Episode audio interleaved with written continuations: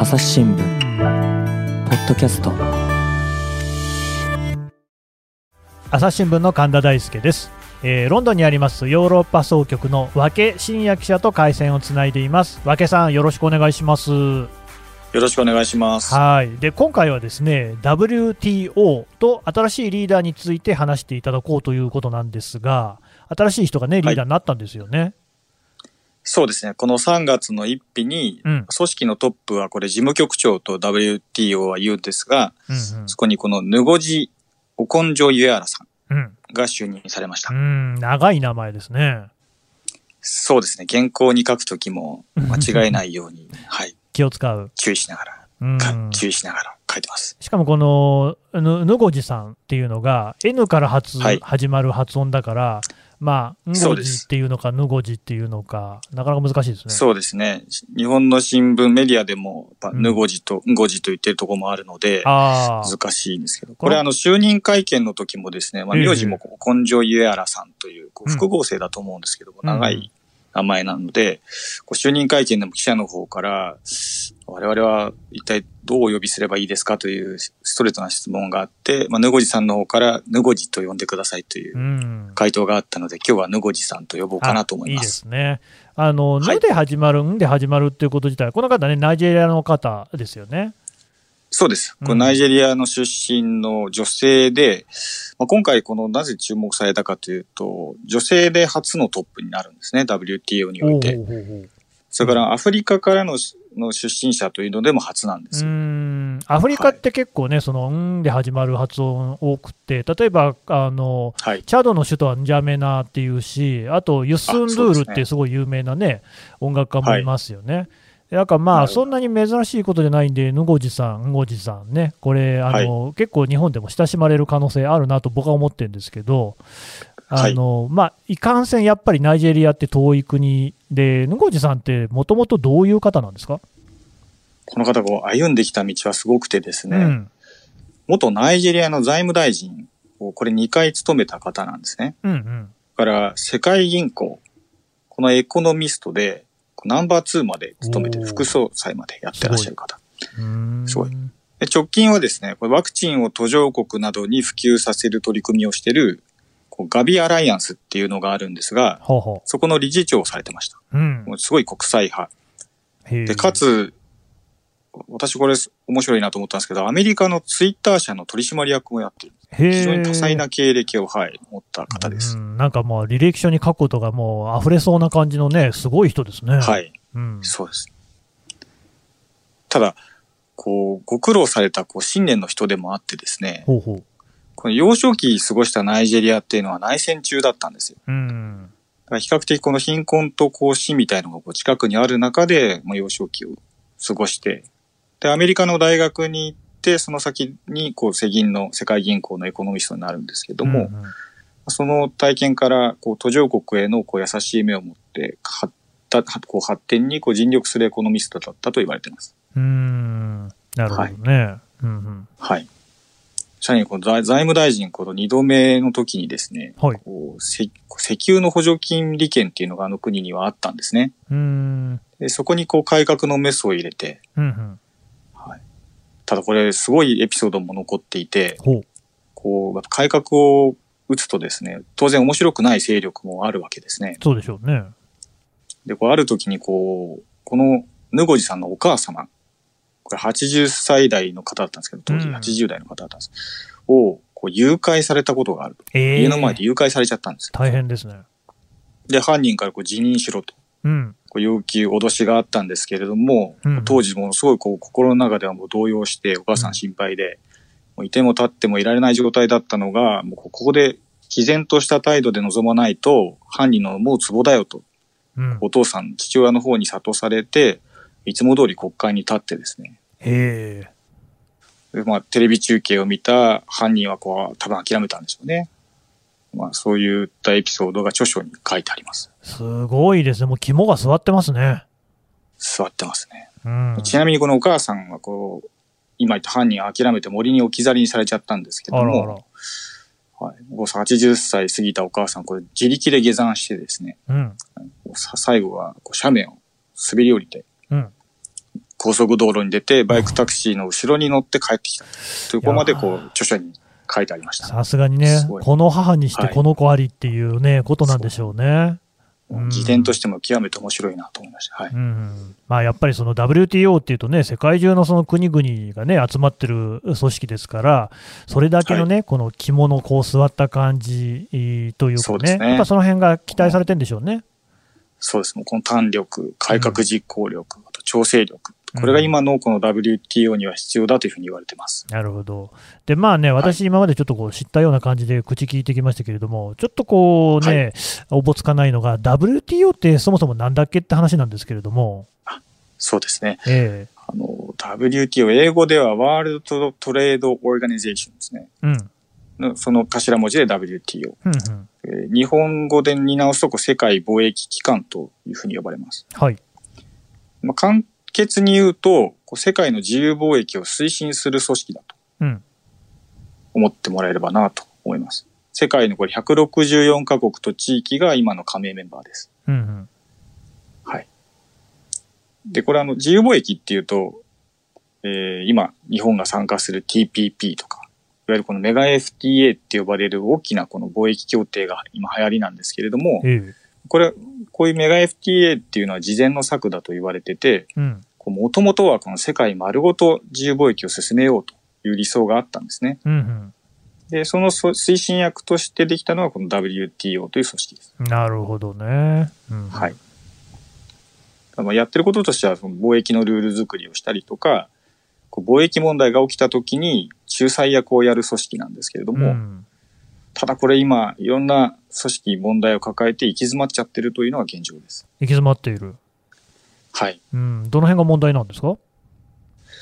そうですね。何から話していいかぐらい いろいろあるんですけども、じゃあ。はい。そうですね。まあ、3つ大きく、ここでじゃあ言うと、はいはい。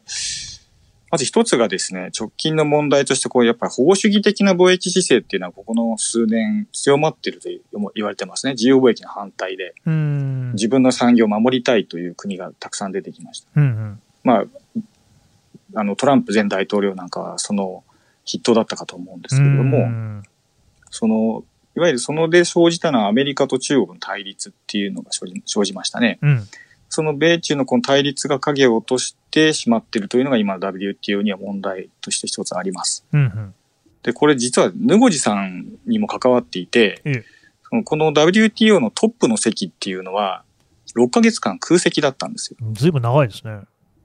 そうですね。あの、去年の8月に前任のアゼベドさんがちょっと任期途中で退任されて辞任してしまって、うん、で、急だったもんですから、そこから中日選挙やっても多少すぐには変われないっていうのは分かってたんですが、言っても11月の初めぐらいには次のトップは決められると思ってたんですね。うん、で、選挙をやって夏から8人がこう立って立候補して、最後はヌゴジさんと、その韓国の女性候補の一騎打ちになりました。うん、うん。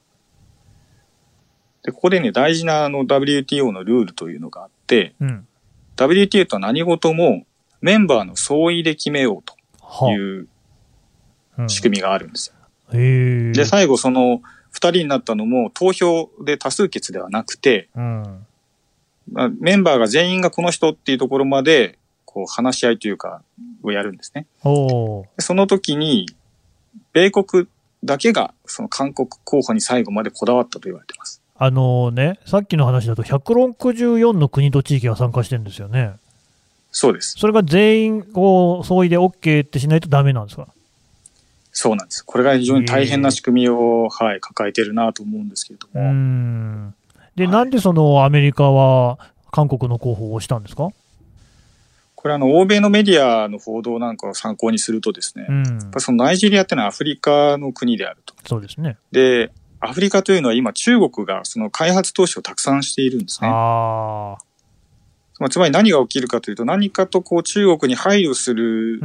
ことがあるんじゃないかと。それをアメリカは警戒しているんじゃないかというふうに言われてました。うーんでもね、まあ、そうやって、まあ、いろいろな、ね、意見が分かれることっていうのは、例えば国連の安保理を見ていても分かる通り、ちょくちょく起きるんじゃないかって気がするんですけど、これまでってそれってどうやって解決してたんですかね？これまではね、解決、うん、基本はみんなで話し合いなので、うん、えーーいきなり164じゃダメだった場合には、こう、少数のメンバーでもって、コアな話し合いをするとかっていう、いろいろやってたんですけども、じゃあこれ、そおっしゃる通りですね、WTO においてはなかなかこれ解決できてなかったっていう問題もあるんですね。うんそれが行き詰まりのその二つ目の問題になってしまうんですけれども、うん。その、今 WTO の組機能の中で王冠の宝石に例えられるぐらい大事な機能が、紛争解決機関っていうのがあるんです。うんうん何かというと、こう、いろんな世界の貿易問題が起きた時に、うん例えば不当な関税をかけられたとか、うん輸出入しようと思ったら止められてしまったとか、うんうん言った時に WTO に訴えることができるんです。おーそうですね。うんでこれ裁判ではないんですけれども、裁判に似た仕組みがあって、こう専門の委員がその問題を審理して結論を下すっていうこう制度があるんですね。はい。で、これ二審制でやるんですよ。二審制。二回あのチャレンジできるというか。あの、一回その決定を受けて不服だったら上告できるということですね。うんでこの上告先の上級委員会というのがあるんですけども、裁判官役本来7人いるんですが、これ今ゼロなんですよ。ゼロ？ほゼロ。いなくなっちゃった。うなんでかっていうと、これ、うんこの指名人事っていうのにまた、これ164カ国全員が賛成しなきゃいけないんですが、うん。アメリカがこの人事を拒否しちゃったんです。へえ。そう。うん。ということで、えー止まっちゃってるんですね、この機能は。なんでアメリカはその人事を拒否するんですか？これはあの、紛争解決のこの上級委員会って言って、アメリカにの主張を聞くと、こう決められた審理期間を守っていないですとか、非常に長く審理しちゃってる。それから権限を逸脱した決定を下しているとか、うんいうふうに言っていて。まあ、この指摘している問題については日本もですね、一定程度こう共有しているんで、あ。の改革をしなきゃいけないところではあるんですけれども、うん。ただこれもやっぱりこれだけそのアメリカが不満を示す背景には、うんもともとその WTO の限界であるとか、こう不甲斐なさにアメリカっていうのはずっと腹を立ててるっていうのがあります。で、ここでも大きな問題になっていくのは中国でですね、この WTO の決まりだと中国は途上国の扱いになるんですね。世界第2位の経済大国なのに？そうなんです。うん。で、途上国っていうふうになると、こう貿易のルールに関して様々なこう優遇を受けられたりとかするんで、うん。まあ、これは今やもうこの技術競争なんかでこう競ってるアメリカにしてみれば、これはおかしいだろうと。うんまあそうですね。向こうが、はい、向こうに優位な条件がいくというのはおかしいと。うんうん。で、それをもう、もうしかもこう中国、いろんアメリカに合わせるといろんなルール破りもしていると。うん。それに対して WTO は正せていないじゃないかと。うんうん。もうそれはもう限界だとうん。いうので、えーこうずっと不満を募らせてきたという。うん経緯があります要するにその一つ目の話も、今の二つ目の話も、米中対立ってことですね。まあ、が大きくは背景にありますね。影に、影を落としてるんだなというふうに。でもその一つ目の方は、あの、はい野越さんが決まったっていうことは、アメリカが折れたってことですか？最終的にはそうですね。あの、えートランプ政権の時はもう絶対ダメっていう感じだったんですけれども、うん、まあ、ここであの、政権変わりましたよね。そうですね。で、バイデンさんになってよりこう多角的な、うんえー協調を大事にしていこうという路線になって、うん。えー、ヌゴジさんを承認しますとなるほど。いう方向になったんで、これ実はあの、困ったのは実は韓国の女性候補も困っちゃってたんですよ。へこれあの、今までの慣例ですと、最後二人になって、みんなでこう話し合いをしていくと、大体こう、優勢というか、まあ、こちらの方に修練していくなという、みんなの意見がですね、うん。見えてきて、最後は、あの、もう一人の方の候補は、自分から撤退するんですよ、選挙から。なるほど。で、最後一人になって、その人をみんなで承認しましょうという方向に持ってくるのがこれまでだったんですけれども、うんあの前トランプ政権は、韓国の候補に降りるなと。撤退してはいけないと。うん私はあなたを支持していると。言い続けたんで、なかなかこれ降りるにも降りられなくなってしまってます。あはい。ただそのバイデンさんに代わって、えー、ヌゴジさんへの支持がかかったんで、まあ、韓国の候補も撤退してあ。、今に至ると。あいう感じですねあまあ、韓国としてもね、撤退したいと思っても、アメリカにそうやって睨まれてたらなかなかこうね、はいとはいうことにはならないかもしれまないあそうですね。ね。支持はね、ありがたいことでしょうけどね。なかなか、うんまあ国際協調の中では難しい立場になったんだろうなというふうにうん思います。でもそうなってくると、じゃあ、バイデン政権になって、さっきの2番目の問題、上級委員会の裁判官役がね、7人のところがゼロだっていう、これも解決したんですか？いや、これも、解決に向かう期待はすごく膨らんではいるんですけれども、先ほど申し上げたように、うん、そもそもがこのシステムにアメリカっていうのは問題をもずっと向けて、問題する視線を向けていたので、うんうん、これ実はオバマ大統領の時もそうだったんですよ。あ、そこは変わんないんですね。変わらないんです。だ,、だからそれぐらいあの根深い問題なので、うんうん、この改革にきちっと加盟国みんなで向き合わないと、えー、もう一回その人事を再開するってことにはならないんじゃないかなと思いますまあ、バイデンさんもね、中国に対する厳しい姿勢っていうのは変えていないところもありますから、ここはまだまだちょっと長引くかもしれない。そうですね。ただこの紛争解決の仕組みってその先ほど王冠の宝石と言われましたけども、ええ、すごくその大事な仕組みで特になぜ大事かというとこの途上国力の弱い国のためにある制度だとも言われるんですね。ほうほうっていうのは、いわゆる貿易の問題が生じたときに、大国と小国の間で 2, 人2国間でこう解決しようとすると、非常に力の差が当然あるわけですから、大国優位になっちゃう。うんうん。そこを是正するために第三者の立場でこういうふうな見解を示すというのがあるわけで、うん、その機能がなくなってしまうと駆け込む先がなくなっちゃうんですよね。だからその幸せがこう弱い国の方に行ってしまう状況は早くなんとかしないと世界全体のためにならない。と思います。うん、うん、はい。それなんとかなりそうなんですかね。まあ、なんとかしてもらわないとという感じですけど、日本も含めてみんないろいろ考えてるみたいですよ。うん。お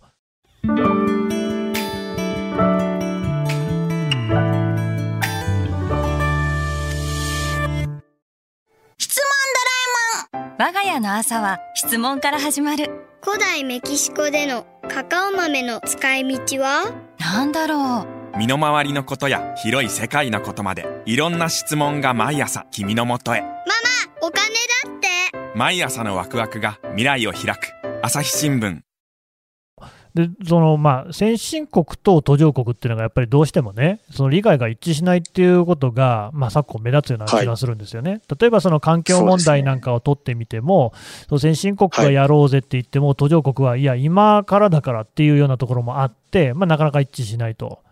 うん、でこの、ね、おっしゃる通りですね。貿易に関してはどうですか、そういう対立っていうのはあるんですか？これはその言おうと思っていた第三の問題につながるんですけれども、ね、もう全くそれが顕在化しちゃってるんですよ、WTO の中で。で、さっき申し上げた通り、この世界丸ごと自由貿易を目指そうというのが WTO なんですよね。うん、で、ドーハラウンドっていうふうに呼ばれてた、その交渉プロセス、まあ、呼ばれてたというか呼ばれているといったらまだなくなったわけではないんですけれども、ドーハラウンドっていうこの交渉プロセスがあって、この、その世界の自由貿易実現に向けた道筋が出来上がりそうだった時期があるんです。へえ。ところがこれもやっぱ結局挫折頓挫しちゃってるんですね。あら。どうしてですか？で、ここでネックになったのが、うん、今も神田さんが言った先進国と途上国の意見の不一致だと言われてます。うんうん、特に農業品、農業のなんかの分野でなかなか折り合えなくてですね。うんでずっと何度も何度も閣僚級の会議を重ねて何年にも経ってやったんですけれども、うん、小高いできず今に至って、まあそれだったらできるところからやっていこうというのがさっきのメガ FTA の流れにつながってると。なるほどね、はい、まとまれるところでとりあえずまとまっていこうかっていうことになってるんですね。そうです、そうです。そういうことですね。でもそうなってくるとね、WTO は何のためにやるのかって話にはなんないんですか？まあ、そういう存在意義を問われてしまう局面に差し掛かっているので、ここで登場してきたぬごじさんの存在っていうのは非常に大事なんですよね。はい、実際そういう声はあります。うんうん、でなので、あの改革すべきところは改革しなきゃいけないし、新しく作らな、作るべきものは作らなきゃいけないし。うん。こう常にこう求められているものを WTO 変わってきてですね、うん、その、例えば時代のこう新しい貿易ルール作りとして、こうデジタル時代の貿易考えて、やってか、やっていこうっていうのも進んではいるんですけれども、うん、これもやっぱり結局その新しい技術や仕組みって先進国が先に作るので、ああ、そうですね。そう。そこので、出来上がったものベースのルールをつけられてしまうと、これから入っていく途上国には不利になっちゃう可能性があるんですね。うんうん、こうして常にこの先進国と途上国のこう微妙なバランスが生まれて、うん、なかなかこう進まないというのが実態なので、こここでやっぱり不途上国から選出されてるヌゴジさんの存在っていうのはすごく大事になってくるだろうなと思います。もうね、単にその途上国出身というだけではなくて、世界銀行のエコノミストでナンバー2も務めるっていうこう実力もあるわけですから、まあ、ヌゴジさん以上の、ね、人材もいないっていうぐらいのうってつけの人なんでしょうね。だと思いましたね。最初に出てこられた時にそう感じましたし、はい。まあ、先進国に対しても顔が知られてる方なので、ええはい。なるほどね。でそこは注目したいんですけど、どうですか、まあ、今こう、どんな問題に関しても、コロナの影響っていうのがこう見逃せないところなんですけれども、この WTO の問題に関して、コロナってなんか影響ってありますか？いやもう、やっぱりコロナになってからいろいろ国境封鎖というか、も物を動かさないっていうの、人を動かさないっていうええ動きもあったんで、これやっぱり貿易にものすごく影響は大きな話なんですね。はい。で、特に今コロナで深刻な課題の一つがワクチン、それからこううん医療機器みたいなもの。うんうんこれがやっぱ途上国になかなか手に入りにくい状況があるんですよ。でしょうね。はい。うんで、それはもう WTO が貿易ルールでもって解決できるべきところはしようとうん。いうのを、ぬごいさん、就任会見で一番最初に今、プライオリティとしておくことは何かと問われて、ストレートにそこを言いました。ほう。ワクチン問題ですと。うんうん。まあ、元、も、あの、経歴の中で言ったように、元ガビアアライアンスというですか、まさにそれを専門でやったところの理事長も務められたこともあって、専門家でもあるんですよね。そのワクチンを途上国にも普及させる取り組みでしたよね。そうです。うんもともとポリオのワクチンとかに重きを置いてやってたんですけれどもええ、当然このコロナの時代になってからう、んコバックスという、いわゆる先進国でお金を出し合ってワクチンを揃えて手に入りにくい途上国に届けようっていうその仕組みの作りにヌゴシさん関わってきたんですよ。へこれが今度立場変わって、今度貿易推進の立場のリーダーになったので、うんうまん。あそこは今何をやってるかというと、一つ議論しているのがワクチンの特許を開放しようと。ほう。そうすると、こう途上国でもワクチンを、いわゆるジェネリックワクチンみたいなものを作りやすくなるので、いいじゃないですか。そういう環そう、それ環境を整備して、うん。えー一気にそのワクチンをもっと世界的に増産して、うん。封じ込めようと。コロナを封じ込めようっていうのを言ってます。これ WHO なんかも賛成して、うんえー発案したのは南アフリカとインドなんですけども。そこから今非常にこう、議論してるんですが、ただこれもやっぱり先進国は今のところ応じていません。へえ、なんで？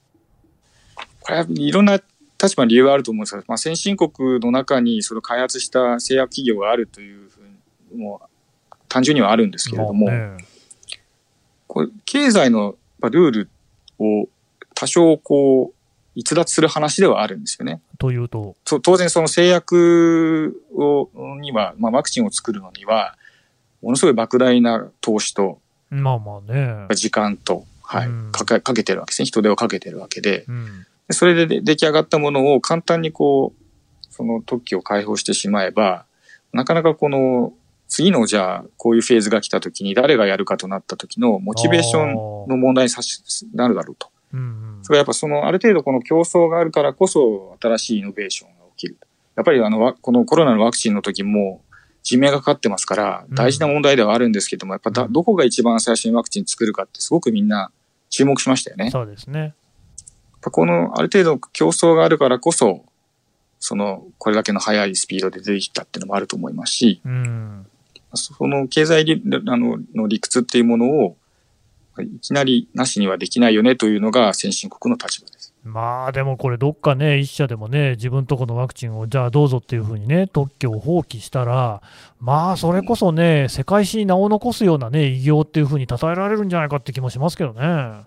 そうですね。まあそういった思惑が出てくるかもしれないですね。ただ、今 WTO はあの個別にその企業に働きかけているというよりは、ええそれを一つのルールとしようと。なるほどさっき言った164カ国の総意としてそういうルールをうん今回例外的にやりませんかという提案なので、はい。なるほど、ねそれとはちょっとまた別な形で議論は進んでいるんです確かにその164の国と地域が一丸となってですよ、これはもう特許を放棄するんだっていうことになったら、まあせざるを得ないとこはあるんでしょうからね。そうですね。まあもうそう決まれば、うんそう話は早いんだと思うんですけども、ただ、うんもう一つの大きな問題として、か仮に特許を開放しても本当にできる、それが作れるだけの、急に増産できるだけの施設とかが本当にあるんでしょうかっていうことも言ってる国もありますね。ね先進国側では。はい、まあ、あと作ったワクチンっていうのはちゃんとね、冷蔵庫とかで保管しなきゃいけないし。そう、おっしゃる通りなんです。そのワクチン管理ってすごく難しいので、うんうん、あの、急に、じゃあもう解放されたんで、明日からあの、あの工場でっていうほど簡単じゃないのは当然でですね、うん、それを輸送するとか、注射打つ注射の機械とか、その全部含めた、こう、管理が必要になってくるわけですね。そうですね。はい。そういったものまでちゃんと目を行き届かせて、やる仕組みを別途考えた方がいいんじゃないかというのも先進国は言ってます。うん。ただ、まあ、どうして国際機関みたいなものがですね WTO をはじめあるかって言えば、そういうその生まれたね、はい、えー、場所みたいなことで、それこそその人にね、こう不こう不利益、はい、不平等があってはいけないっていうところで、国同士がですねあの横につながってるっていうことなんだろうと思いますから、そういうところはね、あのみんなで解決をするっていうためにあるんだろうと思うんで、まあ、あれですね、野越さんがその辺をまとめ上げられるかっていうところが、もう本当に注目されますね。その通りですね。あの、私もこの先、そこのに注目しながら取材を続けていきたいと思ってます。わかりました。和気さんどうもありがとうございました。ありがとうございました。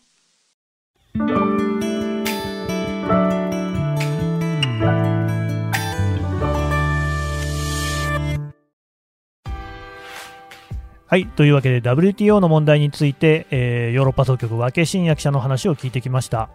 であの和気さんの話で私、とりわけ印象的だったのはやっぱり最後のワクチンの話ですよね。でまあ、それに限りませんけれども、途上国と先進国の間で対立っていうのがたびたび起きていると、でまあ、私はあの環境問題も例に挙げましたけれども、これ、いろんなところで起きていて、さまざまな、ね、貿易ルール作りで同じようなことが起きているんだよって和気さんの指摘がありました。で、まあ、貿易だけではないですよね。私がパッと思いつくのはやっぱり核兵器ですよね。先進国って呼ばれる国々が核兵器持ってるわけですよ。で、そういうのをもうみんなでこう廃棄しろと。あのもあったって別にね、あの戦争になってみんなが死ぬだけなんでやめた方がいいっていうふうに言ってるわけなんですけれども、大体やっぱり途上国とか中立的な立場の国っていうのがそういうことを言うと。で、何でもそうなんですよね。先に新しい技術、先にその新しい仕組み、それは先進国が先に作るに決まっているわけで、じゃあでもそれをね、自分たちで独占していいのかっていうところが、まあこれまでずっと戦後、第二次世界大戦の後、やってきたことだったんじゃないのかなと。それで、たくさんの死者を出してしまった大戦っていうものがあったっていう、あるいはその貿易の競争っていうのも同じようなことをこう招くわけですからね。そこはやっぱり先進国側がこうちょっと折れていくしかないんだろうと思うんですよね。で、先進国といえば日本だって先進国なわけですから、なんかね、あの野越さんにも期待したいですけれども、日本にもちょっとこうね、頑張ってほしいなっていうふうに思いますね。朝日新聞ポッドキャスト、朝日新聞の神田大輔がお送りしました。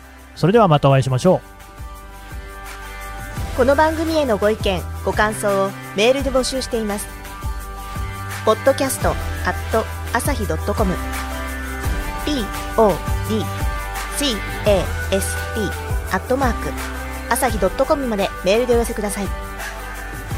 ツイッターでも番組情報を随時紹介しています。アットマーク朝日ポッドキャスト。朝日新聞ポッドキャストで検索してみてください。